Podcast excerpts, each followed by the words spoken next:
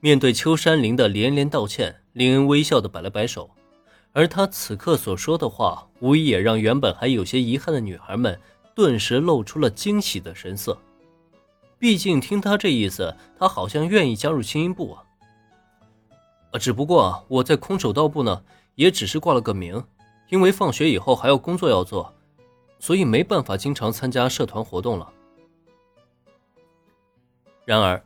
还没等女孩子们高兴太早，林恩的下一句话却又让他们瞬间的消沉了下去。在空手道部都只是挂个名啊，要做工作不能参加社团活动，那岂不是说他也没办法加入青音部了吗？当然了，要说加入青音部啊，我这边是完全没问题的，毕竟只要确保社团能参加一些大型活动，堵住学生会的嘴，应该就没问题了。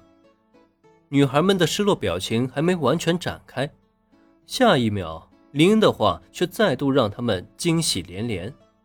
这是峰回路转啊！难道保住青音部有望了吗？呃，不过平时的话，我就真的不能经常来参加社团活动了。这样的条件应该没问题吧？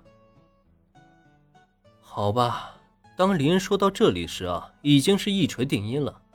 虽然经历了从大起到大落。再从大落到大起，女孩们的心情是一波三折，可从结果上看，终究还是让人高兴的。没问题，完全没问题，就这么决定了。这位同学，只要你愿意加入青音部，一切都好说。如果再刺激两下的话，田井中律觉得自己的心脏啊，恐怕要受不了了。在这种情况下，他也没打算再让林恩开口了。而是一只手抓住了林恩手臂，另一只手魔术般的抽出了一张入部申请书。来吧，签字吧，同学，你可是我们的大救星啊！于是乎，就在四个女孩激动的眼神中，林恩果断在这张入部申请书上写下了自己的名字。与此同时，在他耳边也同样传出了打卡任务完成的声音。没错。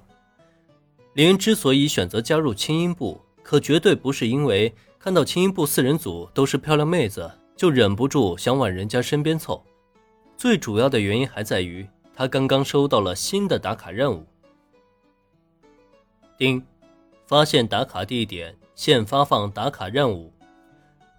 打卡任务已经发放，成功加入青音部。打卡任务奖励称号：全能音乐人。瞧瞧这任务内容，林恩还能怎么办呀？没办法，这奖励实在是太香了，让他根本拒绝不了啊。至于加入青音部后的学生会审核这件事情，林恩也没放在心上，大不了就先跟小兰去参加一场空手道大赛，拿他个冠军回来，然后再陪着青音四人组开上两场演唱会，不就什么成绩都有了吗？到时候就算学生会想找麻烦，他们都找不出任何的毛病。总而言之呢，为了任务奖励，林恩就必须辛苦一下自己。当然了，其实这好像啊也算不上什么辛苦，毕竟能陪妹子们愉快的玩耍，又怎么能叫辛苦呢？这种机会换成别人的话，怕是羡慕都羡慕不来呢。本集播讲完毕，感谢收听，免费不易。您的评论与分享是我坚持下去的最大动力。